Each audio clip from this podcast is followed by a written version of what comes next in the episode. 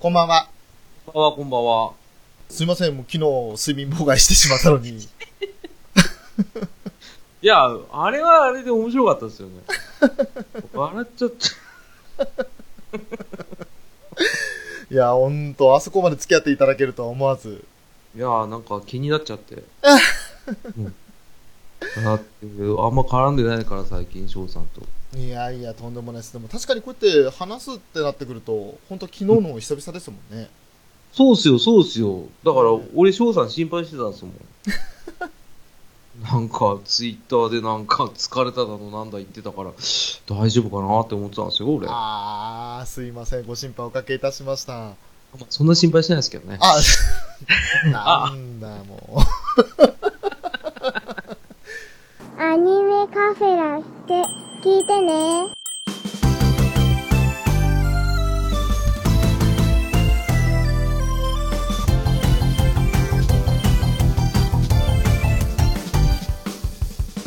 年とともに増える日のように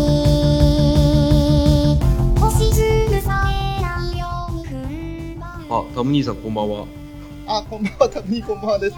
あ、皆さん来ていただいてる。すごいツイッターに載せてないのに。すごいですね。ありがとうございます。ね翔さんの影響力半端ないですわ。いやー、嬉しいねね嬉しいね。嬉しいんですけど、ツイッター載せたい。わがままだなわがままだなこれで、手入力。うん、入力送信。ブラックメール送信ですよ。あ、来た。よし、よし、よし、よし、ありがとう。律儀っすね。真面目だなここれで、これでコメントも見れると？よし、じゃあ俺もコメント見なきゃな。これはなかなか。これで皆さん、声も聞こえるかな？じゃあ、早速やっていきますね。はいどうも、皆さん、こんばんは。アニメカフェラテのショーです。えー本日は2017年夏のアニメがもうあと10日足らずでですね、始まるということで、そのプレビュー会をやろうということで、時間を取らせていただきました。えーゲストをお呼びしております。浅沼劇場から浅沼さんです。どうも、こんにちは。とめきちです。あ、あの、ええ、うん。はい、わかるわかる。わかる。ごめん。そうなんですよこれカットしてもらっていいかな？あと、冒頭からカットですね。そうだね。ツイキャスも今切っとこうか。間違えた。微妙に似てたということでね。あありがとうございます。とめきしさんに似てるっていうことで。ははいい、じゃあ、あの、浅沼さんに今日来ていただいております。よろしくお願いします。お願いします。ね。あの久々。久しぶりですね、本当に。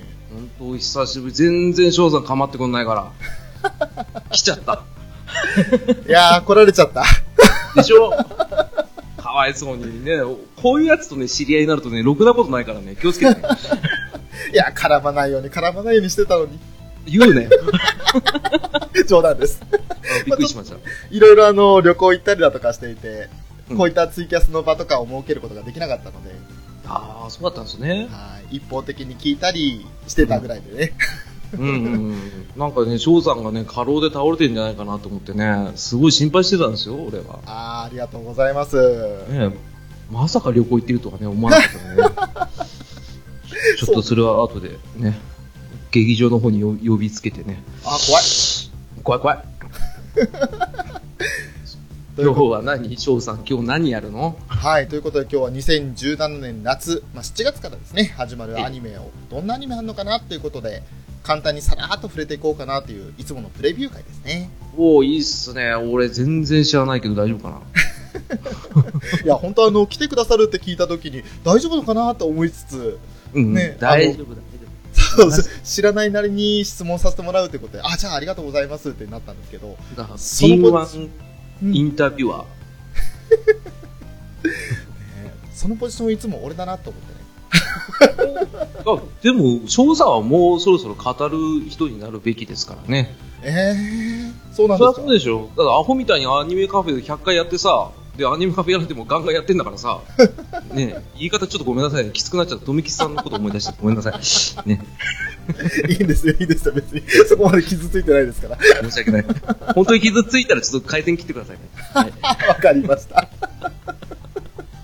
こんなんでいいのかなはい。そういうことでですね、今日はそんな、その夏アニメの回ですね、どんなものをやるかっていうのを二人で振り返っていこうと思っているんですけれども、はい。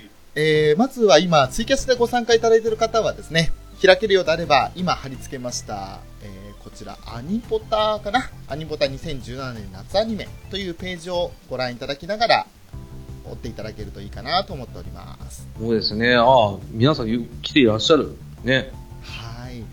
はい。これが同時に開けたらね、あの、どんな作品があるのかっていうのが網羅されているんで、はい。一緒に見ながらでお願いします。お願いします。はい、今のところ来ていただいているのはタムニー、バッドダディさん、体調の悪い隊長さん、そして DD さん、で、えー、富吉さんということでね、お前いるのか？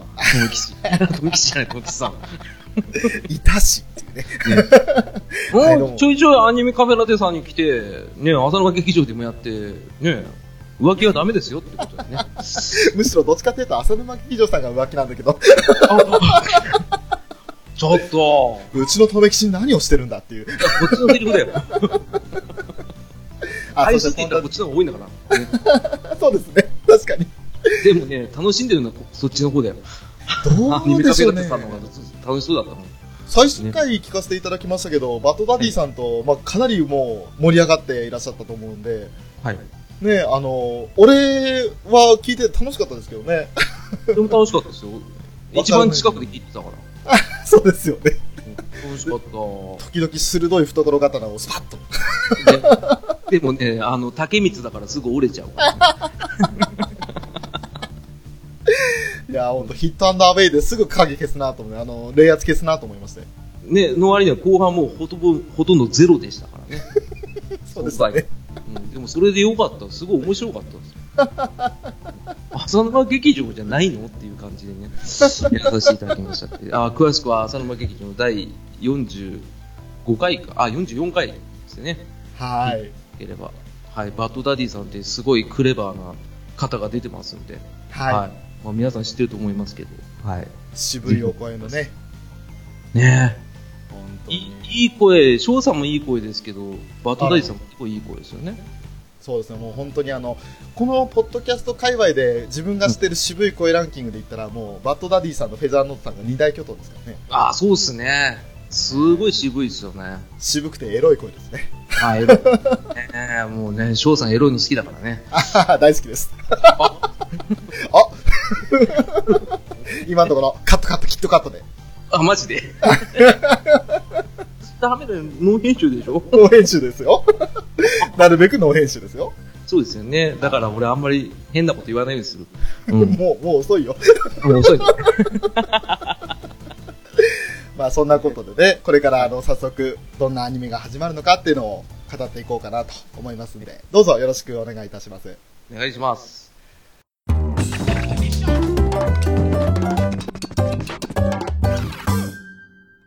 はい、それでは早速ですね、えーまずは一番最初の作品ですね。うんうん。はい、えっ、と、これは 18if というふうに読むのかなっていう感じですけど、そうですよ。はい、18if ということでね、おっと何か乱入が、乱入がありましたよ。え、え、え、え、え、なになになにえ、なになにえ、はい。どなた？あ、なんか、なんか来ましたね。なんか声が聞こえましたけど、翔さん？どなたですか？どなたですか？え、マジでわかんないですけど。あゲースお、クソダメよ、おめえ、この野郎。はい、どうも、トレキチでございます。どうもこんばんは、とめきさん。出てきやがった。どっちなんだよ。どっちがいいんだよ、お前は。アニメカフェラットさんがいいのかよ。番組のどっちかはっきりしろよ。それは風の吹くままですよ。何気の向くまま？と、わかんないよ。なんでこんな人が年上なんだろう。ねえちょっとね、もうちょっと調整してもらって、俺3年前ぐらいにね、生まれてればね、勝てたのにな。勝てたのに。ダメだよ。今日はアニメカフェラテさんのアニメの話題なんだから。まあ、俺よりちゃんと知ってると思うけど。ええ。翔さんすいませんね、なんか、二人でなんか、ね、いえいえいえ、朝大丈夫ですよ。すいません。あの、もともとですね、とめきちさんがここに来るっていうのは、私が計画したことでして、わー、出たー。もうね、浅沼さんに人を吹かせてあげようと。道理でだよ。道理で翔さんが、あの翔さんが俺が出出ようかなって言った時にガンガン食いついてきたのちょっと怪しいと思ってたんですよ。いやいや、あの時は全然、その時は全然とめきちさんを誘おうとは思ってなかったんですよ。ただ、来てくださるっていうことで、ああ、これだったら二人ともね、あの、素人素人になってしまったら、それこそ危ないかなと思って、やっぱこう、博識な方を呼んだ方がいいかなと。あ、なるほど、そういう意味ですか。あの、はい。ウィキペディア的な存在ですか、この人は？そうですよ、もう歩くウィキペディ、ウィキ、あ、かんじゃった。できないや、これ。あ歩くウィキペディアですよ。ウィキペディアな、あの人、トメペディアって言われてます。トメペディアですよ。そう、この間もね、あの、DM でね、あの、連絡取ってた時にね、お前ちょっとトメペディアって名前もうちょっと出せって言われたんですよ。えー、ネッツオンそうネットゾか。ネットゾばっか言う。ネッツオンばっかだよ。ねそんなことよりね、そんなことよりね、今 AT の話しようとしたとこなんだよ。おめさん、これ俺、はいはい俺唯一知ってるやつなんだから。あ、そうなんですか。そうなんですよ。おお。なんか、AT、はいすいませんね。あの、もともとあの、スマホのゲームの18からうん。出るアニメですよ。へえ。おーなんかあの、パズルゲームのね、はい。ちょっとなんかあの、謎めいた雰囲気のね、18っていうゲームがあるんですけど、はい。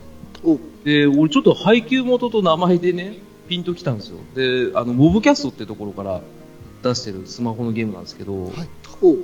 確かね、この制作会社の方がモブキャストかな？あ、原作か。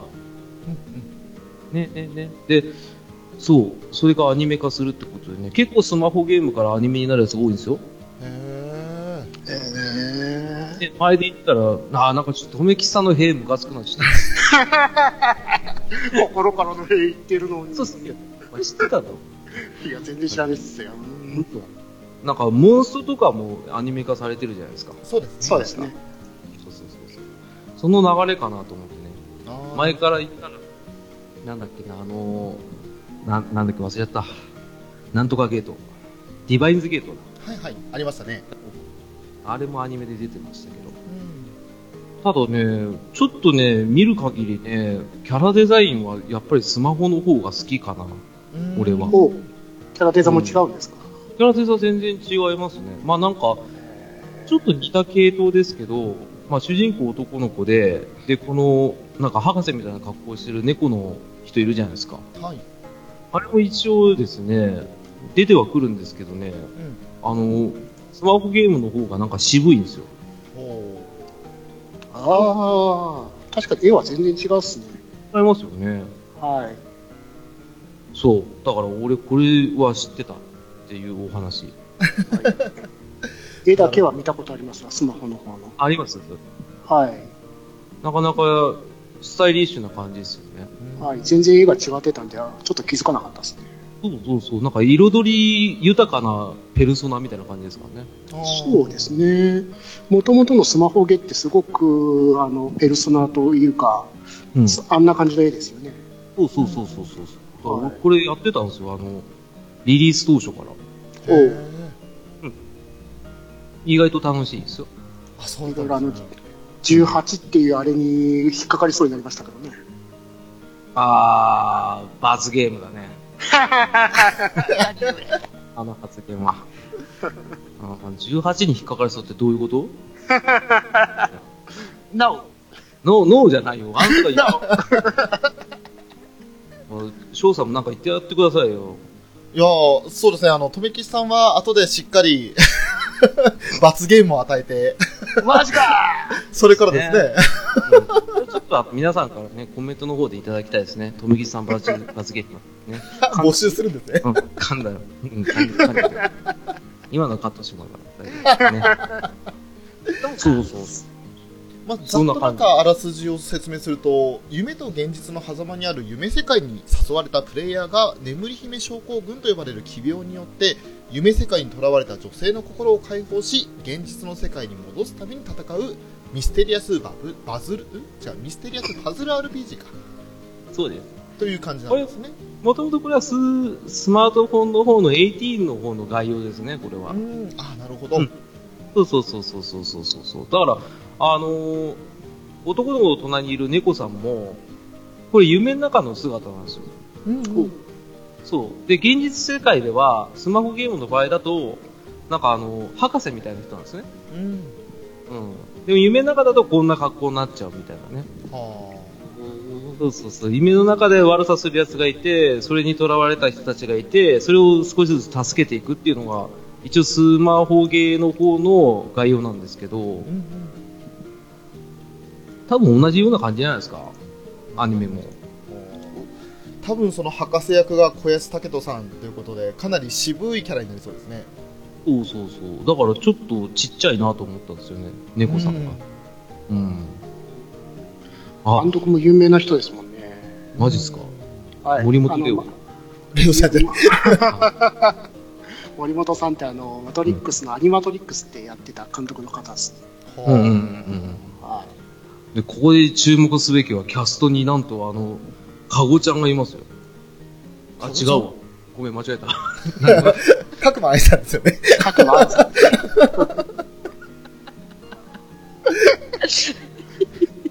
あのも元モーニング娘。のあの人ではないですよねだと思ったんですけど、違うカゴではないですね。ですね。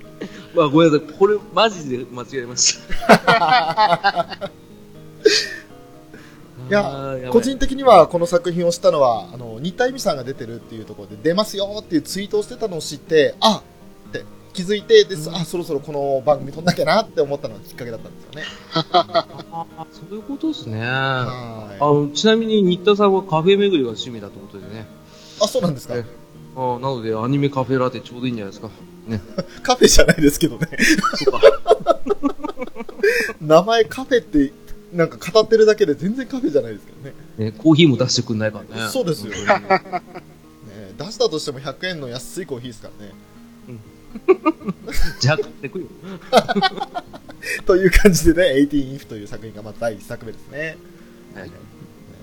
あとは、まあ、次、さらっとですけど、アクションヒロインチアフルーツということで、これは、何ですかね、のどかなフルーツ産地で、フルーツをかたどったアイドルって感じですか？うんうんうん。ご当地ヒロイン。うん。うーん。知らないな。これは、なんかオリジナルなのかな？んか原作ないっすね。なね、なんか活気を失っての街のために女の子たちがご当地ヒロインとなりアクションライブをプロデュースするで街を盛り上げていく奮闘を描いた青春ストーリーというふうになってますけどねこれどっかで聞いたことあるな。うん。なんかあの、町おこしとか学校が潰れないためにアイドルをやるみたいな。ああなるほどうん、なんかちょっと似てますね。似てますねそういった意味合いではそうですね。潰さないためにってね。うんまあこれもどんな作品なのかまあゆるーく見られそうな感じもしますけどねうんうん。な、でもなんか広いってことだから戦うんじゃないですか、多分。なのかなうん。これは戦シリうやつ。ーズ構成やられてる荒川成久さんですか？はい仮面ライダーとか、そっちをよくやられてる方なんで結構気になりますね。おーうーん、すげえな、富吉さん。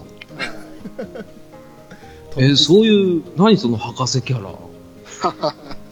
うん、ちょっと俺言葉数減らすわ。ごめん。はいじゃあいいですよ、喋ってください、喋って。大丈夫大丈夫俺も聞いてるから。ね、大丈夫です。じゃあ続いてアホガールですね。うん？これはあの俺原作をちらっとだけ読んだことあるんですけど本当にアホってアホってくくりでも足りないぐらいのアホな女の子が主人公なんですけれど、はい。あのね名前がまず花畑よしこって言って頭がお花畑みたいな感じなんですけど。もう、鬼面組の名前の付け方じゃないですか。もう本当にねあのバナナが大好きでであと、まあ、アホだな。メインの男の子キャラクターであのあっくんっていう登場キャラクターがいるんですけど、うんその子のことがすっごいとにかく大好きなんですよ。ああ、いいね、いいね。で基本的にもう高校のテストは全部0点。で自分の名字の漢字も書けないとか。高校に入学できたのがどうしてっていうぐらいそのバカでアホで、ねで 学習能力もないみたいなそんな女の子なんですよねあ、とにかく明るい感じですか？ヒロイン。もうとにかく明るい安村みたいな感じになってますけどあ、そうですね。あの安村さんみたいな感じじゃなくてそれの本当にバカなんですよね ああ、なるほどね。もう本当にリアルに、ちょっと困ったちゃん。うそう本能の赴くままに生きるみたいなあちなみにあの、バガボーイって言われてるあの、富吉さんはどう思う？これ。誰が、あ、バカおっさんか、ごめんな。そうです、バカおっさんです、誰がや ね、乗りすぎだったよね。はい。その幼馴染のうんうん。あ幼馴染のあっくんっていうその男の子にいつも説教を受けるんですけどうん。基本その的外れな回答というかもう全然その学習能力がないので、うん。突っ込まれてはあははうふふになってそれで終わりっていうそういうギャグ漫画ですねうん、あ、ギャグ漫画だったら見やすいですね。だって、見やすいと思いますねあれですよ、あの、ポンタチビタさんもアホガール興味湧いたって言ってますよ。そうあの本当に気楽になんかもう毎週これ楽しみっていう風にできるかどうかは微妙ですけれどなんかこう疲れた時にさふーっと見たらすっごい気が楽になるような感じだと思うんですねあ、なるほどね。あの、ちびまる子ちゃん枠ね。あーな それだとなんかちびまる子ちゃんを貶めるような感じになりますけどあ、そんなレベルなんだ。あ、気楽に見れるってことは本当に鬼面組みたいな感じですね、じゃあ。という風に考えても大丈夫だと思いますねうーん。あ、じゃあこれちょっと見やすそうだな。はーいうんうんうん気楽に見ていただければっていうところですかねうんうんうん。楽しそう。であとは続いての作品ね「イケメン戦国時はかけるが恋は始まらない」という作品ですねおー。これはまあ女性向け恋愛ゲームイケメンシリーズのそのテレビアニメ化ということで正直ゲームやったことないんで分かんないんですけど、うん。えーまああのアニメカフェラテで取り上げるとすればものすごく情報が少ないっていうところで終わりになると思うんですよね マジか。ただ出てる声優さんは豪華ですよね。そうなんですよはい。今をときめく若手からベテランから中堅から揃ってますよねアイマス P が2人揃ってますからね。誰誰？アイマス P って何？アイマスの無印の方とアイマスシンデレラガールズのプロデューサーの声優やられたお二方が両方とも出られてますからね。アイマスって何？そっからだ。ごめんね。あの、リスナーの皆さんすいませんね。あの、ど素人なもんで。ごめんなさいね。わざとじゃないんだ、これ。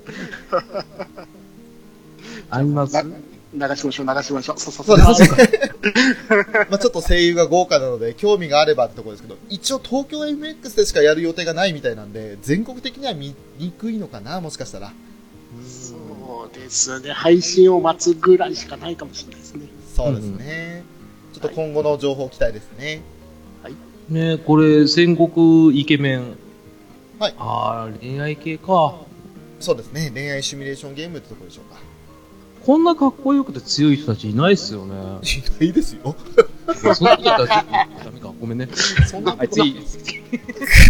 ごめんなさい。うん危ない危ない。はいじゃあ続いて、異世界食堂ですねなんかこれはだいぶそのヒットした作品だということでうんそうですねね。なろう小説小説になろう系のやつでうんヒットした小説ですね。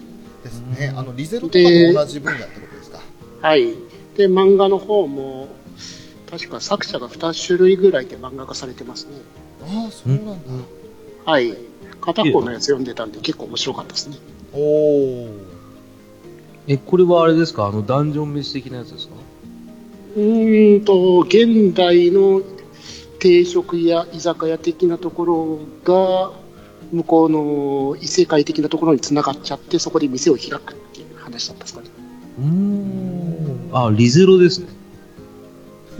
んん？ちょちょっと違うから俺だって別にね、足引っ張ろうと思ってない。俺が持ってる今のアニメの知識で頑張ろうとしてるんだから、ちょっとそこら辺を評価した。ありがとうございます偉い一応なんか洋食屋猫屋っていう普通のい一見すると普通の食堂なんですけど土曜日だけうん土曜日だけその扉が異世界につながる不思議な店ってことなんですね。うーん。で、土曜日にはその異世界のあちらこちらからいろんな人がその食事をしに来ると。うん。そのうちいつしかその異世界食堂と呼ばれるようになったところでの群像劇っていうことらしいですね。うんうんうんうんうんうんこれだけ見ると正直どんなストーリーなのかなってのがわかんないですけど、逆に言えば、それだけ興味引き立てられたら、ね、絵柄もすごい綺麗なんで、うん興味があったら一回見てみるっていうのが一番いいと思いますね。俺、今までの中で一番絵柄は好きですよ。うん、俺もこの映画は好きですね。いいっすね。これなんか、まあ、平たく言えば美味しんぼみたいな感じですかね。すっげえ平手。いいよ、いいよ。ナイスファイト、ナイスファイト。食事系アニメってところで イコールですね。大きく平たい。平たすぎたな地球とか人間レベルだな、今のは。もう線のレベルで平たい。そうだね。ごめんね。そんな異世界食堂ですね。そちらと、えーその次ですか。はい。異世界はスマートフォンとともにということで。はいはい。はい、こちらもまたね、なんかあの人気小説をアニメ化したということで、まあ、どうしてもこのライトノベルだとか、こういったあの小説家になろうとかのやつで、こういう風にアニメ化するっていうのは最近は多いんでしょうね。うん。そうです本ね。なんか話は神様の手違いで死んでしまった主人公が異世界で第二の人生をスタートさせるということで、こちらはどちらかというと、ね、召喚物とはまた違いますけど、リゼロに少しイメージとしては近いのかな？似てる似てる似てる。うん、わかるわかる。どっちかというと、このスバみたいなあ、感じこのスパだそうだこのスパですね。はいいや、違いですリゼロでしょそうん。いや、リゼロですよ。リゼロは、確かに進展はせんからね、現実世界でね。うん。ごめん、おちょっと無視してもらっていいですよ、俺。ナイスファイト。ナイスありがとう。ナイスファイト。ありがとうございで、ます。そんな主人公に、そのあの手元にあるのは、神様からその底上げしてもらった体と、えー異世界でも使用可能にしてもらったスマートフォンがあると。だから身体能力が強くなって、なおかつスマートフォンを持って、その世界に足を踏み入れたってことですね。これって、スマートフォンで何するんですかね？それこそ、それこそリゼロじゃないですけど、うんなんかあの、ライトを照らして相手を目くらましさせるとか。ああ、それも市場じゃないですか。ねねえ。うんあとスマートフォンでなんか通信ができるようになってるわけですから、まあ、相手が持ってなかったら話できませんでしょうけどうん。何なんだろうなと思って、そこがちょっと不思議ですね。ですねうん。これもまたそうですねどんな作品になるのかなっていうのは正直わからないですけどうん、絵柄はまあハーレム要素満載な感じですねなんかちょっと桜大戦の桜に似てるやつが一人いますけど。一番前にいますねねえねえねえねえ。それがちょっとずっと気になってるんですけどね。あちょっと多分あのファンの皆さんとかにすごい失礼な言い方ししちゃうかもしれないですけど、若干エロゲー感しますね。ああ確かになんかね、うんうんまあ、出てるのはホビージャパンのノベライズなんで、そっち系なんでしょうですか。あそういうことですか。うん、なんかそんな感じはしましたけどね。そうですねね続いて、えー、ウラキングさんが好きそうな作品ですかね稲妻イレブンおアレスの天秤ああ、シリーズ第7弾ということでね知ってるっちゃ知ってるな。名前は聞いたことあるな。うーん。あのーまあ、超能力系サッカー番組ですね。すごいざっくりしたタイトルですね。超能力系サッカー番組。いや、あのね、うちでというかアニメカフェの時にね、ダーさんも来ていただいて、で、この稲妻イレブン会で作ったんですけど、まあ、あのね、あれだけ語っていただいても、やっぱり俺の興味は引かなかったっていうね。うん、翔さんそういうとこはっきりするからいいですよ。申し訳ないけども、俺やっぱりサッカーはちゃんとしたサッカーがし見たいんですよ。ああ、わかるわ。俺、キャプテン翼も実は許せなくて。ああ、わかるわ。うんあれこそあれ超能力系サッカーだよね。キャプツバの。何がタイガーショットだよって思ってるのが俺なんですよ。ちょっと頑張ってあれじゃ波をさ、割るやつでしょあれ。わざわざね。あの、チューブの前田さんみたいにね、あの、ちゃんと T シャツをね、肩の上にね、まくるっていうね。みんな真似して、くるくるくるってやってるやつねくる。くる。ね、稲妻イレブンから離れちゃったけど、そうですね。まあでもマツンザハ本当にンドですね。そうですね。そういうなんかゴールキーパーの技とかもあるみたいですけれどそう。そうそうそう。ね、詳しくはキャプテン翼見読んでくださいってね。なんでキャプテンやね。よくわかんない。あ、稲妻イレブン。これって原作漫画ですか？ゲームですかね。あゲームのゲームですね。ですあね。それがあれだ。あ、本当はレベル5か。そうですね。はい。ああ、ああ、ああ、ああ。まあ、あのやっぱり子供たちにはね人気な作品だとは思うんですけれど、ちょっとねあのオーナー賞としてはあまり好きになれないというか興味が湧かない作品ということであんまりこう力入らない作品で申し訳ないですそうっすよね。あの、バートダイさんがサッカーにストイックな翔さんって言ってますからね。うん。そうですね相当ストイックですからね。うんサッカーに関してはちょっとリアリティ求めたいなというところがありますねああ、なるほどね。それはちょっとわかる気がしますよ。うん。だからまだあのホイッスルだとかそういった方になってくるわけですよ、青木伝説のシュートとか？ああそれは読んだことないですけど多分あの必殺技が出てこないんだったら OK ですうん、じゃあバ俺たちバイシクルシュートですね。それはまだギリギリセーフですね実際にありますんで どう？む難しい子だな。という稲妻イレブンアレスの天品でした どういう続いて縁結びの陽子ちゃんということで、はいはい。はい、あら。これはまた可愛らしい絵柄ですけれども。ねねアジア最大級のインターネット企業テンセント運営のテンセントドーマにて連載中。これ日本の作品じゃないってことですかね？そのようっすうね。ーんですかね。日本語版音響監督とかって書いてあるんでもともと原作は海外でそれを日本語訳して放送すると。ねえ、なんか絵が日本っぽいですけどね。そうですよね。ね書く人によっては。うん。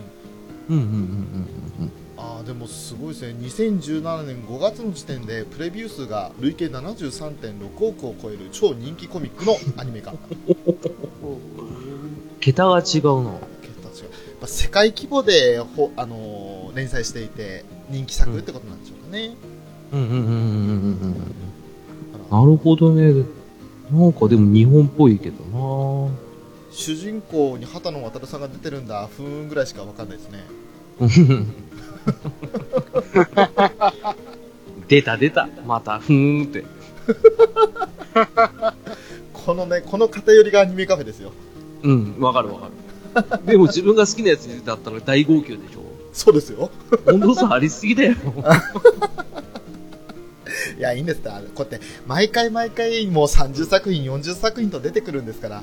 うんうんうん。全部全部見てられないですから。あ、やっぱりここで今日レビューしてみて、興味があるやつ2、3本ピックアップして見る感じですか？まあ最初はできれば20作品ぐらいですね。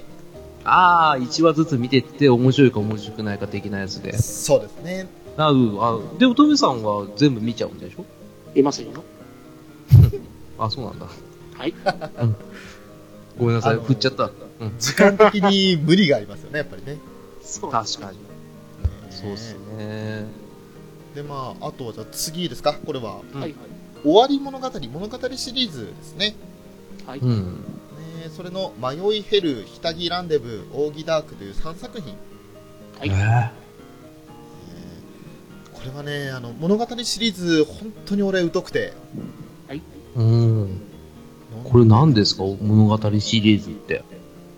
化け物語シリーズから続いてる荒木小読くんのシリーズの物語ですね。えー、すげえな。何でも知ってんの？えー全然。えー、で、これで一応荒木小読くんの物語は完結するみたいですね。えー、その、荒垣小読くんって誰？荒木小読です。荒木小読。はい。荒木小読さんっていう人がいるわけですか？そうです。女の人ですか？男です。男の人ヴァンパイアです。マジで？びっくりしちゃったよ。あ、作者じゃねえんだ。ごめん。まあ、ヴァンファイアの能力を若干持っている、うんちょっと得意体質な男の子の物語ですね。え、でもこの絵を見る限り、その男の子、1ミクロンもいないんですけど。いませんよ。え、なんで？ヒロインたちの物語になっていくわけですから。あーあースピンオフ的な感じになるわけですか。いやいや、あら荒らぎくんとヒロインたちがそれぞれ関わっていく物語なんですね。化け物語からずっと続いているのは。へまあ、なんせこの物語シリーズって一括りっていうか、一口に言えないぐらい、なんかすごい膨大な幅広がり方してるじゃないですか。ーうんそうですね。もうアニメシリーズも4シリーズぐらい作られて、で、映画の方もよ3作品ぐらいですか？う。うんんかなりや長く広くついてるんでね。はい。えーこれ、平たく言えば、ジョジョでいいですか？うーん、みたいな、あるものですね。ああ、意外と、ハマった。ね馴染むぞ、この体は馴染むぞでいいですね。ナイスサイズ。ナイスよし。イエス。5点。イエス。まあ、そんな物語シリーズの最新作で完結作ということですね。と言いながらもうまだオフシリーズもあるんですけどね。まあ、そこほどとして。あれ？あくまで荒木小由美くんの高校生活はこれで終わりだよと。ということになるんですけど、まだアニメはやれるかもって感じですね。あまだ、まあ、高校出たぐらいですからね。次、大学編とかね、フリーター編とかね。一応ストーリーは大学受験の朝から始まる話ですからね。あれ？そうだね。ー。じゃあまだまだ、つなげていけますね。そうですね。ね、新社会人生活編とかね。社長編、会長編に行くわけですね。まあ、完全あれじゃん、島じゃん。島耕作。あれそれみたいな。それにヤング編に行くわけですね、また。どんどんどんどんヒロインの年齢が上がっていくっていうか。あ、ぜひ見たいですね。違う。あ、違うんかい。ごめんなさいね。はい。えーという感じで物語シリーズ、その次の作品ですね。えーはいカイトアンサーということで。これはあのー前に謎解きねという作品がありましたけれども、うんそれの流れを組む新作シリーズということでですねお、あのー正直ごめんなさい、謎解きねは俺ダメだったんですよ。おあのーまあ、それもね、さっき一番最初の作品、18 if で、新田さんが出るよって話があって、同じように謎解きでも新田さんが出てたと。で、どんな作品なのかなと思って見たんですけど、うんまあ、いまいちしっくりこなかったんですよね。うんそれの流れを組む新作アニメシリーズということで、正直個人的にはあまり期待はしてないです。うーん。全くわかんないな。ただ、その、気になることころが一つあるんですよね。はいはい。あの、声優の欄見てくださいよ。天竜源一郎さん。え、嘘なんだ大丈夫かな？いや、何言ってるかわかんないでしょ、これ。そうですよ。どうした？これ。天竜さん出んの？テレビさん間違ってないですよね。主人公の男の子天竜さんなの？これグーパンチすんの？この人。これ、主人公は加藤和樹さんかな？多分。で、パートナーに桜井和貴弘さんが出て、で、なんかこの、後ろにいるかっこいい感じの人？が、天竜、天竜さん。それががまさか、何？右上のなんか猫みたいなのが天竜さんかもしれない。うわおい、何やってんだそういう、そういう意味で、天竜さんがどんなキャラクターを演じるのかってところが注目ポイントですよね。そうですよね。これ見たいな。これ見ようよ。これ見たいな。一気に気になる作品に上がりました、おね。一気にスターダムにのし上がったなぁ。3度見ぐらいしてましたからね。おびっくりした。天竜？って天竜かいと思って。え、天竜源一郎オープニングテーマ歌っあ、違うか。いや、ちょっとなんか急にね、あの、作品的にはあまりってところから、声優さんのおかげで一気に注目株になってしまった、そうです。カイトアンサー。声優さんって大切ですね。大切ですね。声優目当てで見るっていう意味が今、ね、うん浅沼さんにも分かっていただけたんじゃないかと。今ね、脳がピカって光ったね。ああ、これはそうだね。あ、わかる。声優を追っかける人の気持ちはやっとわかった。そこでか。うん、ここ、ここ、ここ。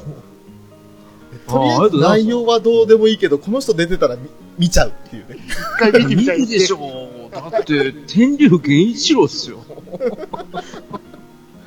こんな濁点ついてる人います？声優さんで。源一郎っすよ。一度ですからね。すげえな。昭和世代の人ですよ。まあ、いっぱいいるけど。い私も昭和です。や、そうだったらみんなそうだよ。みんな昭和ですね。そう、俺も昭和だよ。ね、びっくりした。そんな天竜源一郎さんがどんな役を演じるのかが注目な作品ですね。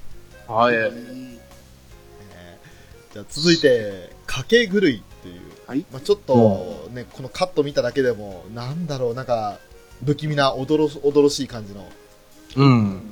ね、絵になってますけれども。うん。どんな作品かというと、これはまた、あの、どうやら次に来る漫画大賞コミックス部門第3位ということで、はい。なんかこう、かなり注目株になっている原作がガンガンコミックスですか。ガンガン浄化で、ゆあの、人気作品ですね。人気作品なんだ。はい。なんか、かけ狂いシリーズっていうのはもう、ある程度、もう作品スピンオフなども出てて、かなり大きく展開をしてるみたいなんですけれど、うんはい本棚に、あー本屋さんに行くと、もう平積みで置いてありますね。ああ、そうなんですね。はい舞台は上流階級の子女が数多く通う名門校、私立ゆりお学園ですか？知女あの、子女ですね。知女じゃないですよ。ごめんなさい。ごめん。あごめんなさい、ごめんなさい。その時点で作品がちょっと意味が違ってきますからね。うん。で一気に見よう。あー、見ないな。で、ギャンブルによる階級制度で支配される学園なんですね。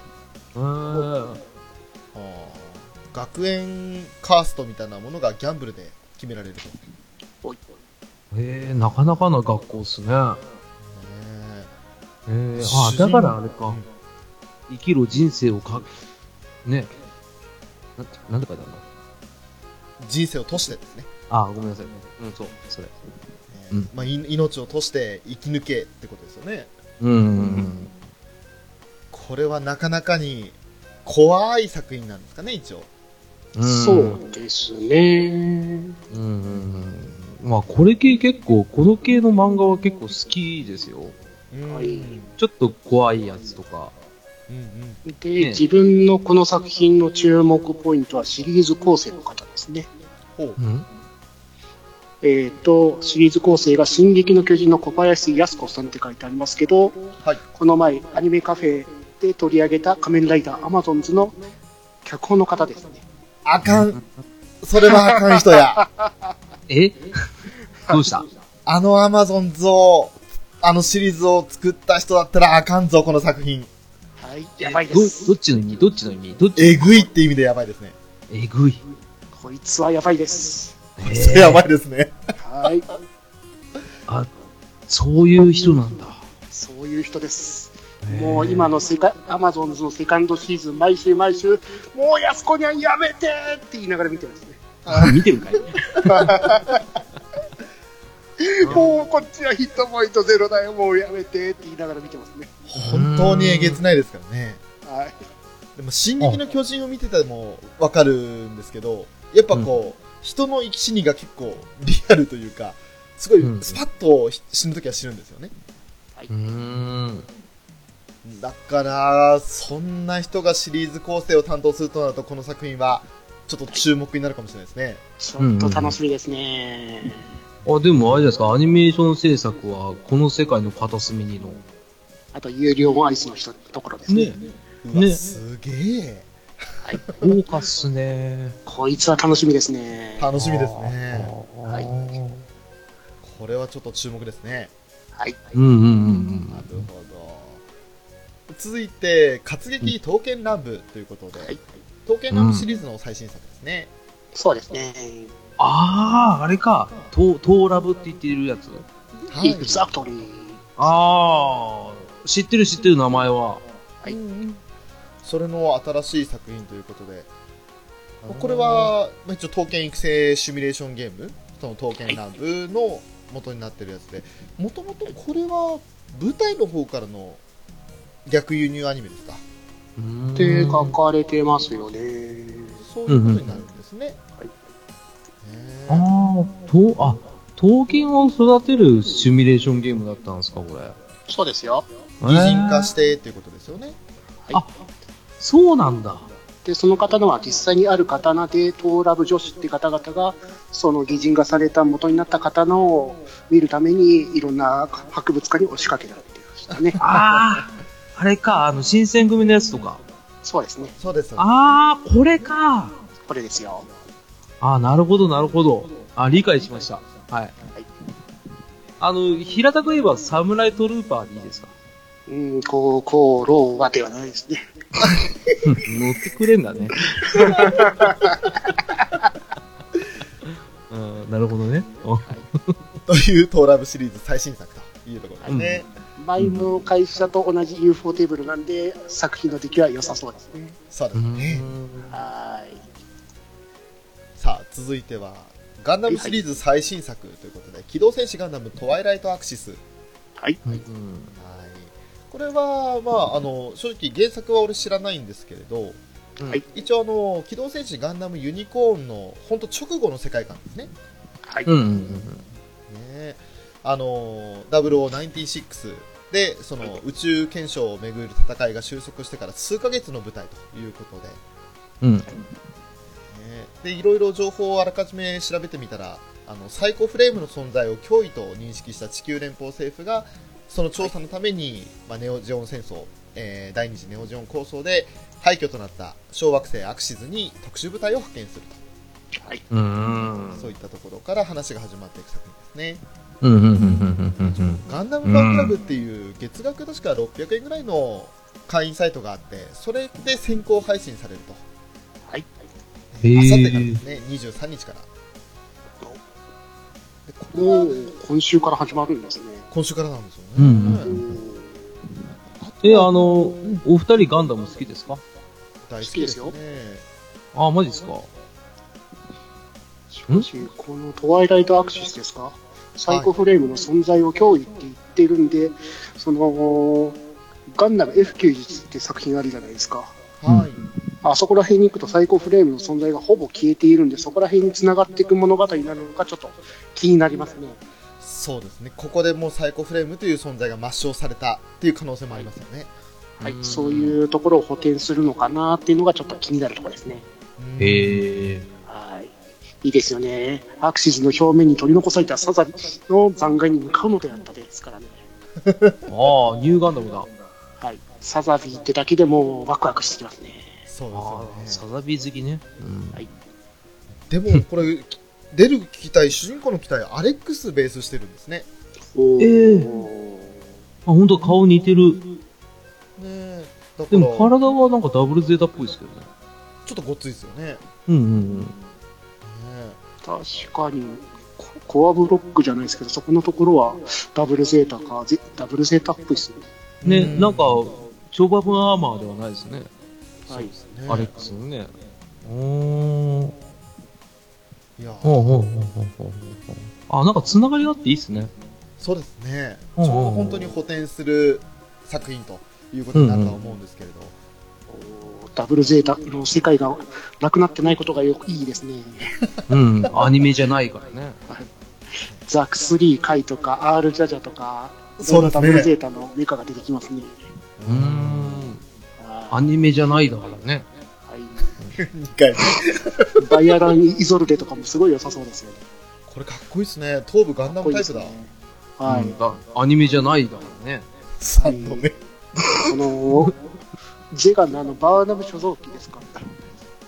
所属機、はいこれもまた気になりますよね。連邦軍のモビルスーツではないみたいですから。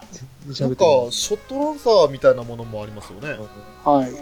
なあ、これちょっと、ね、F91 っぽくないって感じがしますもんね。クロスボーンヴァンガードの方に繋がっていくようなジェガンですか？はい。ちょっとワクワクしてきましたね。いいっすね。うん。はい。うん。あ、アニメですよね。いいよ、もう。差し込もう、差し込もうとして、もう。なんで俺今日来たんだよ。皆いや、いいですよこ。これをやっていただけるのがいいんですよ。ありがとうございます。はい、さてね。はい、どうも。もうね、みんな、これ聞いてくださったらみんなが思ったら、絶対今なんか、はっ、はっって何か言いそうなこの人って。ね、ちゃんとあれですよあの、ピスケさんがね、アニメじゃないですからねって言ってくださってますからね、コメントに。優しい。優しいな、やっぱ。ピスケさん優しいんだよ。うんもうこの天丼が面白くてね。若干ね、あの、富吉さんからね、殺意の波動が見えたからね、やめたの。これ以上邪魔だな。そうそう。ほんと邪魔だな、みたいな感じのさ、雰囲気出たからさ。まあ多分それあれでしょ、リスナーさんの声でしょ。はい。まあ、唯一の難点は、この作品、あの、普通に BS とか、あとは地上波とかではやらなさそうなのかなっていう印象ですよね。うん。まあ YouTube があるんで、後からうん YouTube で無料配信みたいなのあるのかなっていうのはちょっと期待しますね。そうですね。あとはバンダイチャンネルも、基本その週の分は無料で見られるはずなんで、うん。はい。ねそれをうまく活用しながら、毎週見逃さないようにしていくっていう方法ですかね。そうですね。そうですねうんということで、続いてですね、えークリオネの光でいいのかな？うんうん。光か明かりかもしれませんが、えっとこちらがどうやら乃木坂46の松村さんって方が声優初出演とはい。いうことで話題になっている作品らしいですね、うん。でも、翔さんは違う方が気になりますよね。違う方気になりますねですよね2。人ほどいますからねですよね。はいまたあの怪獣ガールズと同じでこの組み合わせかって感じですけど 本当仲いいなこの2人って、えー怪獣ガールズ。はいあのウルトラ怪獣の擬人化計画っていう作品が昔ありましてうんうんそれで演じていた主役級の2人がいるんですけど、うん。まあ、わ某私の大好きな作品の声優さんをやってらっしゃった2人がそれもやってまして、で今回のこのクリオネの方でもやってるとああ、じゃあもうがぜん見る気満々ですね。とりあえずチェックはしますうんうんうんうん。あとはまあ内容次第回収ガールズは面白かったんですけどねああ、そうなんです面ね。白かったですね。うん あっちは面白くて見たんですけど果たしてこっちも同じように見られるかどうかってところは分かんないですね、うんうんうんうんうんうん。なるほどね。うんどんな作品かも正直分からないのでとりあえず見てみようかなぐらいの気持ちでは今いますなんか、ジブリっぽいような、ジブリっぽくないような、うんうん、なんかそんな雰囲気がしつつって感じの絵ですね。そうですねほわっとなんか優しげな絵というか、ね。なんかちょっと不思議な感じ。さっきの掛け狂いとは真逆の感じですね真逆ですね。柔らかい方ですね。あっち硬い方ですからね。うんうんうんうんねということで、まあ、次のね、作品いきますけれどもうん。へへ。次が潔癖男子青山くんですか、個人的だな。これあのーなんとなくですけどねなんかあれに近いんじゃねえのっていうところが あるんですが。あのーあ出てこなかった。坂本さん。あああ。坂本ですね漫画で。はそう。なんかあんな雰囲気が若干あるんですけど。うんうんうんうん。ね一応ね、あの、イケメンサッカーアンダー16日本代表、まず16歳以下の代表選手なんだけど、極度の潔癖症で、ヘディングやタックルは当然のように NG というプレイスタイル。そんな主人公の青山くんと。うん。うんうんうん。なかなかですよね、サッカーで汚れたくないって、もうこの真ん中の10番の手袋して、ゴム手袋してモップ持ってるのが青山くんなんですよね。ああ、なるほどね。え絶対に汚れない戦いがあそこにはあるって、テレビ朝日のもうキャッチコピーみたいになってなかった。ねね。なんだこれ。ねねね。むむぬねね。ねやるんです。そう。汚れないんです。汚れないんです。仲間たちとの友情、努力、潔癖な青春を描くということでね。ギャグ漫画としていいんじゃないかな。勝利は目指さないんだっていうね。ね。あああ、まあ、これ、コメディ的なやつなんですかね。でも、声出すのが沖合優さんですもんね。渋いっすよね。いいですね。うん。これ、サッカーですから、大体このイケメンサッカー11人は、相当名の売れた声優さんたちが出ると思うんですけど、うんうん。果たしてどうなるやら。まあちょっとあの、あまりサッカー番組だと思わずに見ようかなと思います。うんうんうん。確かに。で続いてはゲーマーズという作品ですね。うん。まあもう、キービジュアルから可愛らしい女の子が出てますけれど、うん。こちらは、あの、まあ、さっと見てみたところ、うん男の子、主人公の男の子がゲームが好きな男の子で、うん。で、えー基本的にその一人ぼっちでゲームに興じて、誰とも口を聞かないほどの人見知りな男の子だと。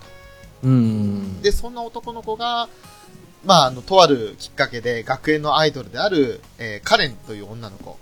まあ、本当にあの、学園のアイドル的な、うん。容姿端麗、成績優秀、スポーツ万能みたいな、うん。学内ヒエラルキートップにいるアイドルの女の子に、ゲーム部に入部しませんかと勧誘されると。うんそんな女の子に勧誘されたのに断ってしまうっていうところから始まるみたいですね。うーん。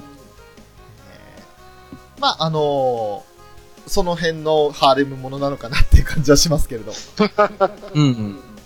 なんか、ときめきメモリアル的なやつですか？になるのかな藤崎さんですね。この人。うんかな？ときめもやってねえからわかんねえな。俺も触りしかやったことないからわかんないけど。ちょっとこの辺はね、あのー、ニジパパさん、今、絶賛、やってる最中だと思うんで、ね、あ、そうなんだ。ちょっと聞かないとわかんないですね。うん、聞いてみましょう。まあ一応、勘違い青春錯綜系ラブコメということで、うーん。ラブコメが好きな人はいいんじゃないかなと思いますね。うんうんうんうんで続いて、恋と嘘ですね。今、漫画ボックスで連載中の漫画で、俺はこれ原作全部読んでるんですけど、うん。あと、まあ、ゲームカフェで一緒にやってた直樹が好きでコミックス集めてますね。おへえ。えー定期的にあの、ツイートで、6巻届きましたとかってツイート上げてるんですけど、これは、まあ、今回この7月からアニメ化ということで、面白い設定で、あの、16歳になったら、もう相手を決められちゃうんですよ、結婚相手を。ああ、はいはいはい。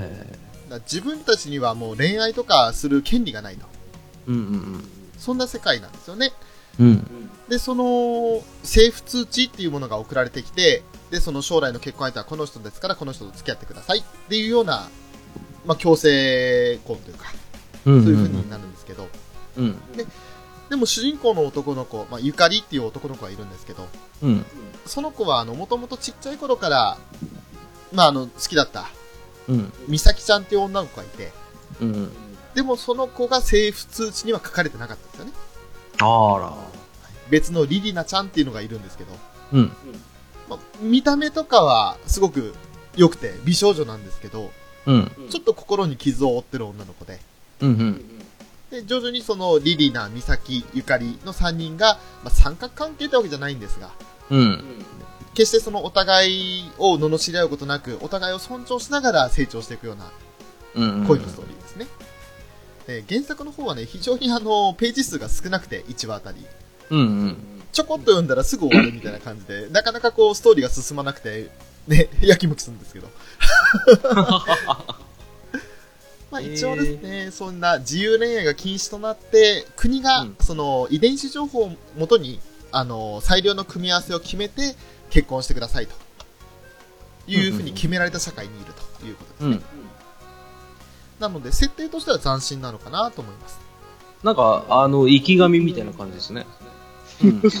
いやいやいやいやいやいやいや真逆あ、真逆かな？あ、でもまあ一応、まあ、まあまあまあまあ、そうですけど、なんか国が政策として持ってきたっていう、なんか強制力の中で、まあ、繰り広げられる。まあでも違うかな。あっち死んじゃうから。あっち死んじゃうんだよね。そうそうそうそう。あ、でもこういうの面白そうですね。舞台が。ねそうですね。あのー本当にそういった決められた世界の中で抗おうとする少年少女の話なので、うんうん。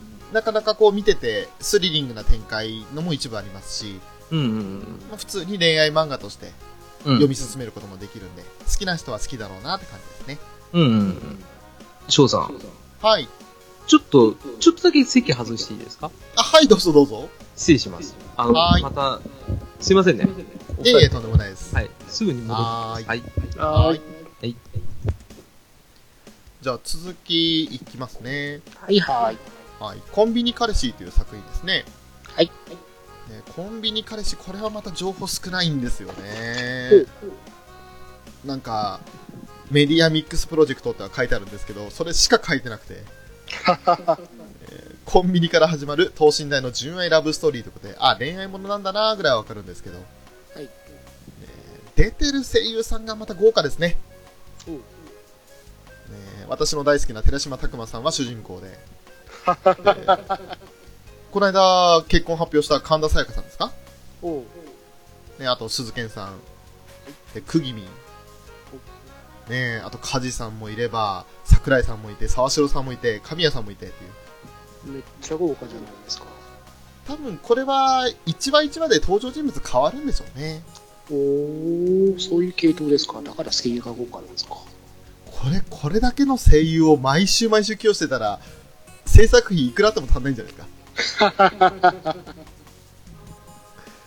えー TBS 系列でのみ放送されるということでね。はい。はい。まあ、これも、どんな作品か正直わかんないですけど、一応恋愛ものの一つとして。はい。へーさあ、続いては、西遊記リロードブレスブラストということで。あ、これ知ってますよ。おお、お帰りなさい。あ、おたま。これ、前やってた西遊記じゃないですか。また懐かしいですね。ああ、懐かしい。ね。しかも、オリジナルキャストそのまんまですもんね。そうですね。はい。えー、これね、あの、三蔵法師結構なんか悪いやつですよね。悪いっていうか、なんか口が悪い。ちょい悪って感じのキャラクターですもんね。ね、なんか、はい孫悟空がピュアで、なんか、周り固めてるやつが全員おと大人みたいな感じの。孫悟空が、あの、初太枠ですね。あ、そうですね、初太枠。はい。そういうやつなんだよね。そういうやつです。一応もともと、その、西遊記リロードっていうのが、あの、リブート作として、2000、これは9年ぐらいまで、コミック連載されていたとうんいうことなんですけど、それの続編らしいですね。うん。それでいて、西遊記シリーズの最終章ということですね。はい。はい。で、現在もまだ連載中の作品だそうです。うーん。相当長いですよね、それ考えたら。そうですね。長く20や年近く。ってますねね。それのアニメ化ということで、もうはいファン待望の作品ということになりましたね。うんうんうんうん。ね懐かしいわ。本当懐かしいですね。懐かしいっすよね。アニメ化したのどんだけ前だよって感じですね。うん。まだ夕方でやってた時のやつっすよ。それぐらいのレベルですからね。そうそうそう。あちなみに、愛知の方だと、深夜27時5分からですからね。遅いですね。ね遅いわ。もうこれはあの個人的にはあのオープニングエンディングがグランロデオラックライフってことで、え、何それ？っていうね、あのストレイド、文豪ストレイドックスと同じ組み合わせじゃんみたいな。へえ。なんかもう、そういうところもちょっと個人的には注目ですけど、あとは声優さんがやっぱり、ガンダムシード好きな俺としては、星さんと石田さんの組み合わせがまた来るかっていう。でもちろん関俊彦さんもそうですけどね。そうですねうん。で、そこに3時の平田さんが来ると。ねあいやいやいやもう翔さん好きなやつだな。もう声優的には大好きですね。うん。ただ、ねいかんせん最遊記を読んだことがないという。ないないない。テレビでしか見たことない。そこだけが唯一難点ですけれど。うん。いや、あれだって、あの、テーマソングが、愛のままにわがままに、僕は君だけを傷つけないですねってピスケさんが教えてくれてますよ。そうですね、あの、む昔がそうなんですね、きっと。そうそうそう。今回は違いますけどそれは、あの、唐沢俊明版では、え、そうなの うん、違かったよね。確かに。そっちかい。わかんないんだから、なんか、そんなリアルな情報出さないでください。書いてあったんだもん。たまにコメント読み上げないとなと思ったんだよ。本当に皆さんコメントいただいてありがとうございます。拾えなくて申し訳ないです。続いて、ザ・リフレクション・ウェイブ・オンっていう作品ですね。NHK でやる12回の番組ということで、これはなんかすごいですね。アメリカと日本とイギリスの三大クリエイターが集結。完全新作、オリジナルヒーローアニメ。うーん。原作スタンリーじゃないですか。ふうふうえー、誰？スタンリーってのはマーベルの名誉会長さんですね。えー。マーベルってのはあのアイアンマンのとこですね。はいはいはい、わかりますわかります。はいそれが関わっていて、で、日本とあとトレバー・フォンってイギリスの原作者さんもいて、3人共作ってことですね。はい。うーんそれが NHK でやるんですよ。これは面白そうですね。うん。とめきちさん好きそはい。うん。マーベルなこういう日本が手掛けるやつはヒーローマン以来ですかね。う。ん。えー。そんなんあんだ。これは今やってるアトム・ザ・ビギニングの後枠ってことで考えていいんですよね、きっと。多分そうなってくるんですね。ねえ。なるほど。じゃあもう、なんかロボ系アニメが2回、2期連続続くんですね。おお、確かに。うん。一応、先んじて仕入れた情報では、秋はまたあの3月のライオン第2期なんで。はい。ねえじゃあそこまでの間になるんですかね。そういうことなんですね。うん。はいどんな作品なのか、まだ詳しいことは書いてないですけれど、はいえーとりあえず一回見てみたいですね。はい。キャストがミキシンさんなので楽しみですね。ああ、いいですね。愛が足りないぜって感じで。うん10年早いんだよ。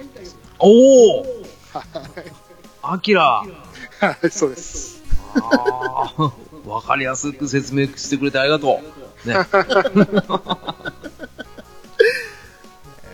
続いて、時間の支配者という作品ですね。うん。はい。これは台湾出身の作家さんが作った漫画で、日本では少年ジャンププラスで連載されている人気作品と。うーん。絵柄かっこいいっすね。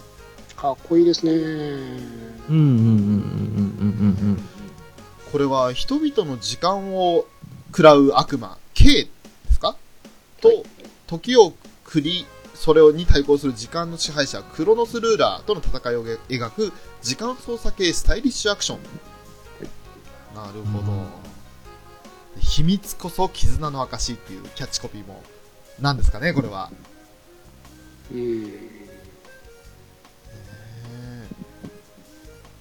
で、アニメーション制作が、ネトゲの嫁の制作陣なんで、丁寧に描かれる気がしますね。はい。シリーズ構成が横手美智子さんなんで楽しみですね。ああ、それもそうですね。はい。うん。これまたそして、ね、キャストには、福山潤さんということで、これはもうピスケさん歓喜じゃないですか。ね、クギミーもいますよって。それ俺得ですね。ですよね。杉田智和さんもいますよってね。それも俺得ですね。ねえ。赤羽健二さんもいますからね。ああ、本当だ。はあ、渋い役、お姉さん役任せたらすごい伊藤静香さんもいるじゃないですか。い。いや、ほーい これ、そやばい作品になりそうですね。じやばいですね。あら、まあ、ちょっとこれ楽しみですね。ね楽しみですね。え。うん。うん。いいなぁ、それ楽しめるのいいなぁ。もうちょい見ときゃよかったなぁ。で続いて、地獄少女、これ、酔いのとぎと読むらしいですね。はい。難しい読み方ですけれども、うんいっぺん死んでみるっていうキャッチコピーがなかなか すごいですね。そうですね。地獄少女の新シリーズ6話と、えー以前放送してた分の回顧録セレクション6戦ということで、えー新しいシリーズ6話分を放送するのと、以前の再放送ということ。地獄少女シリーズももう長くやってますからね。あ、そうなんですね。はい。あえー約と10年空いての4期。はい。ははは。4期ということで、酔いの時ってことでしょうね。うーん。ごめんなさいね。これ、パチンコかなんかになってませんでしたっけ？なってますよ。なってましたよね。当たるときにいっぺん行ってみるってやって、ボタンを押すと大当たりって感じです。へえ。あ、とみきさん、パチンコやるんですね。やりますよ。あ、マジっすか？はい。え、そんな不良がやることをやるんだ 主にアニメの台を打つだけですよね。あーあ、そういうのもあるんだ。アニメのありあー、あ、ごめんなさいね。はい。知ってる知識だけで頑張ろうと思ってね。いや、いいですよ、いいですよ。じゃあ、続いて、えー、小国のアルタイルという作品ですか？うんうんうん。これは月刊シリウスで連載中の漫画、えー将軍馬車と呼ばれる犠牲者、えーごめんなさい、為政者が、えー治める草原と砂漠の国トルキエ小国を舞台にトルキエ史上最年少で将軍となったマフムートが国家間の陰謀策略に挑む姿を繊細なタッチで描く人気作うん。品うんなかなか難しそうな感じですね うん。これまた声優さん豪華だなぁそしてオープニング指導ですか？ちょっとですね。ねえっていうか、本当に男の声優さんまた豪華ですね。豪華だわはだってもう主役級の人ばっかりですよい。そうですね。歩夢くんに、小木田に、津田健さんですもんね。中井和也さんもいますしねはい。また桜井さんここにもいますけどねはい。大体どこにもいますね。本当に忙しい方だなこの人は、ね、あとは、ね、ユニコーンの主人公内山聖輝さん、いますね。ね、青のエクソシストの岡本さん、ねいますね。えあと、島崎信長さんもいますね。いますねラブライブの人ですね はい、課金者の信長さんいますね。はい課金者ですね、ね 日笠陽子さんもいらっしゃいますしすごいですね。豪華ですね。元禄落語真珠の小林優さんもいるじゃないですか。そうですね。小林優さん、本当いいお仕事されますもんね。ねえ。いやこれまたちょっと注目ですな。はい、注目ですね。で続いてまたタイトルが激しいですな、えスカスカートの中はけだものでした。っていうね、えーっと全く話が分かんなくてちらっとこの公式サイト読んでみたんですけど、はいどうやらあの大学生の女の子が主人公で、はいで、えーマチコンに参加したんですけど雰囲気に馴染めなくてそんな中声をかけてくれたのが年上の女子大生の、ね、これは、えっと、鈴鹿だったかな？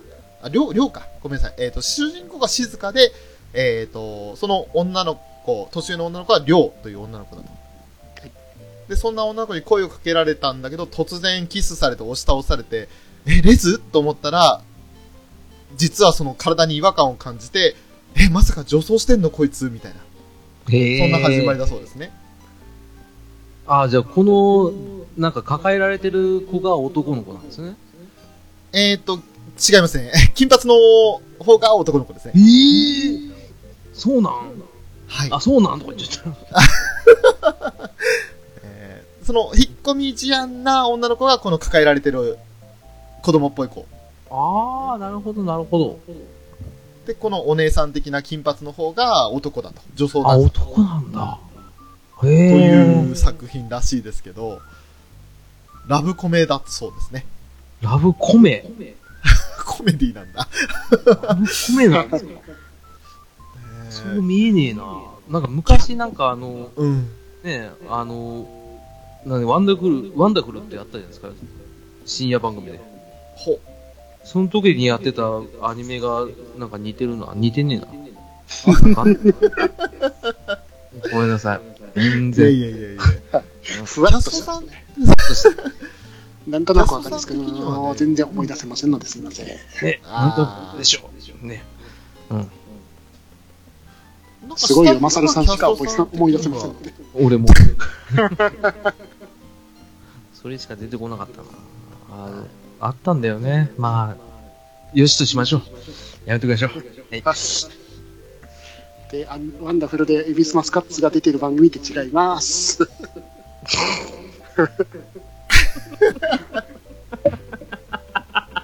時代が違うよ。違います。あの、ローバー耳が出てたやつですよ。当緩急が出てる方です。あと、東幹久ですね。はい。東幹久当緩急ですね。ね、あと、釈由美子です。はい。ぜひともワンダーフル覚えて帰ってください。ね、覚えて帰ってください。どこに帰るんだ？あの、デジキャラットでやった後のあの、当緩急さんのリアクションを思い出してください。なんで急にワンダーフルで盛り上がってんだよ。ごめんなさいね、翔さんもちんぷんかんぷんでしょ？もう、もうさっきからですよ。ちんぷんかんぷんどころじゃないですよ、もう本当に。ね、俺そ何れ喋ってんだ、こいつらですよ。俺ずっと20分ぐらいそうだったからね。ですよね。わかります、わかります。いいです。ここでやっとね、今、浅沼さんの出番を作ったということで。ね、無理やりですけどね。アニメに関係ないところで出番が出るっていうね。かわいそうですよね。ね、バッターだとしたらすごいね。使い物。で、続いてはシンフォギアシリーズの最新作でアクシス、アクシズか。はい。ねガンダムと同じタイトルですね。シンフォギアアクシズということで。はい GGX から続くアクシ第4期のアクシズですね。ですね。これもまあ、人気作と。知ってるぞ。あの、水木奈々知ってますよ。うんうん。水木奈々さんは。あオカマの、おかま？他はおかま？あ、あ、お水木奈々さんと、あとさっきの赤羽健二さんとかね。はい。あと、ひ、日笠さんとかね。赤羽健二さんといえば、えー、赤羽健二さんですよ。ロケットパンチですよ。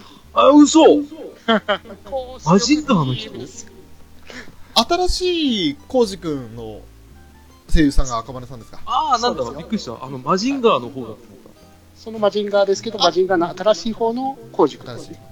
た。ああ、あの、人間の方でね。ロボットだと思った。ロボット？ロボット？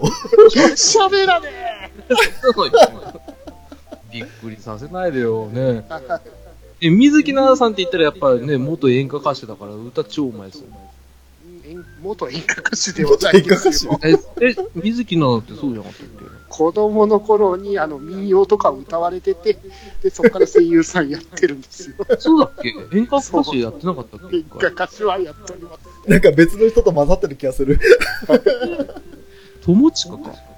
あ、友近さん。友えっと、愛媛愛媛の方で民謡歌ってらっしゃピスケさんから演歌歌手を目指していたっていうふうに情報来ましたね。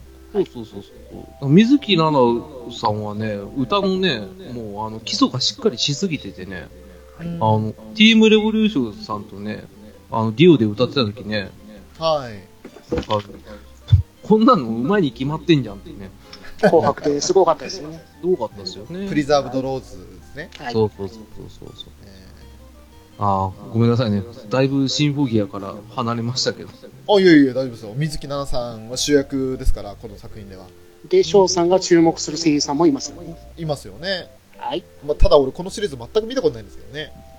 多分、このシリーズだと、ダンジョルノも歌うはずです。ですかね。このシリーズは歌いながら戦うっていうシリーズですからね。おー。はい。ああ、まあミュージカルみたいな感じですか？そうですね。それぞれが歌いながら力を使って敵と戦っていくって話な感じですから。ああ、なるほど。だから CD がまたたくさん出てくるんですよね。ああ、それ全部、とめきちさんが漏れなく買っちゃうってやつ？自分の友人が漏れなく買ってお財布大変っていう事態に陥ってるんですね。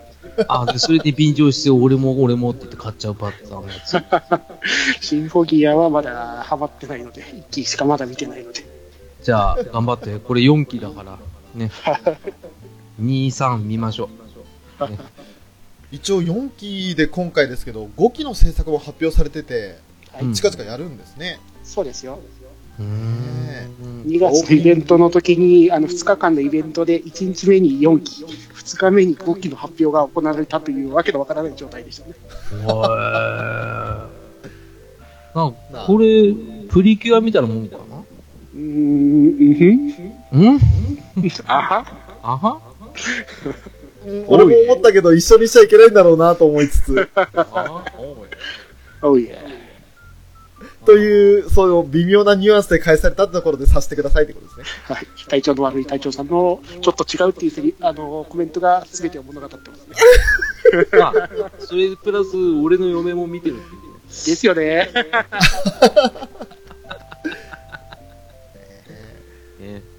ということで、じゃあ次ですね。はい。はい。セントールの悩みという作品ですけども、なんかあの、キービジュアルからかなりシュールな感じなんですけどね。これはすげえな。なんですかね、これは。あの、なんか、うんよ、うん、わかるよ。真ん中ないよ。ケンタウロスということで、ジンバーの主人公がいるんですね。ケンタロス服着ちゃダメなパターンじゃないですか、俺。これはすごいね。普通に妊婦さんみたいになってますよね。うん、なんか、お尻に見えました。正面が。えー、顔とかはすごい可愛らしい、ね、なんか悪魔だとか、人魚だとか、そういうのが出てくるみたいなんですけれど、うんはいうん、なん、どんな作品なんでしょうね、これはね。わかんない。全然わかんない。とりあえず、この格好で学校行っちゃダメだよ。いくら校則厳しくても、下のやつは脱いだ方がいいよ。すげえ、よく見たら後ろの方のね、足の方にもズボン履いてますからね。そうですね、もうケンタウロス専用の制服なんでしょうね。すげえな。見たことねえや。まあさすがにね、これちょっとなんかビジュアルやばいっすね。ビジュアルで衝撃受けますね。ねえなんかあの、ホームページの書き方とかは赤髪の白雪姫みたいな感じで優しい感じがするんですけれど。ねうんうんえうん。まあでもまあでもこの、人外といったら月刊コミック流の人気連載の漫画で楽しみですね。ああ。隊長の悪い隊長さん、逆にスカート姿を見てみたい。わかる。ね、ケンタウロスでスカート姿さ、すっごいウエストの広いスカートになるんでしょうね。そうっすよ。で、しかも、背でけえなと思って、なんか。頭3つ分ぐらい上ですよ。えまあ、どんなまあでも悩みがあるんでしょう。本当にコミック流といったら、こういう人外のラブコメが多かったりするんで、この前でアニメ化されていたモンスター娘の日常って方でも、ケンタウルスの子が出てましたからね。その子もやっぱりズボン履いてたんですか？うんと、スカートが主ですよね。あ、そっちの方でスカート確認できますよ。体調悪いから。すげえ。ちなみにモンスター娘の方ではケンタウルスの子が推しでした。で、あれでしょ、オープニングテーマが教えてダービンって言ってますからね。進化論教えてよってことだよね。えー、すげえ。初めて見たの。ちょっと衝撃ですね。うん。もう15巻まで出てますもんね。へえ。人気シリーズですね。ああ、富木さんはこれ原作読んでるんですか？うーんと、読んでないですけど、アニメが楽しみだなって感じで。へえ。何でも知ってるな。パート2に続くよ。ゆっくり聞いていってね。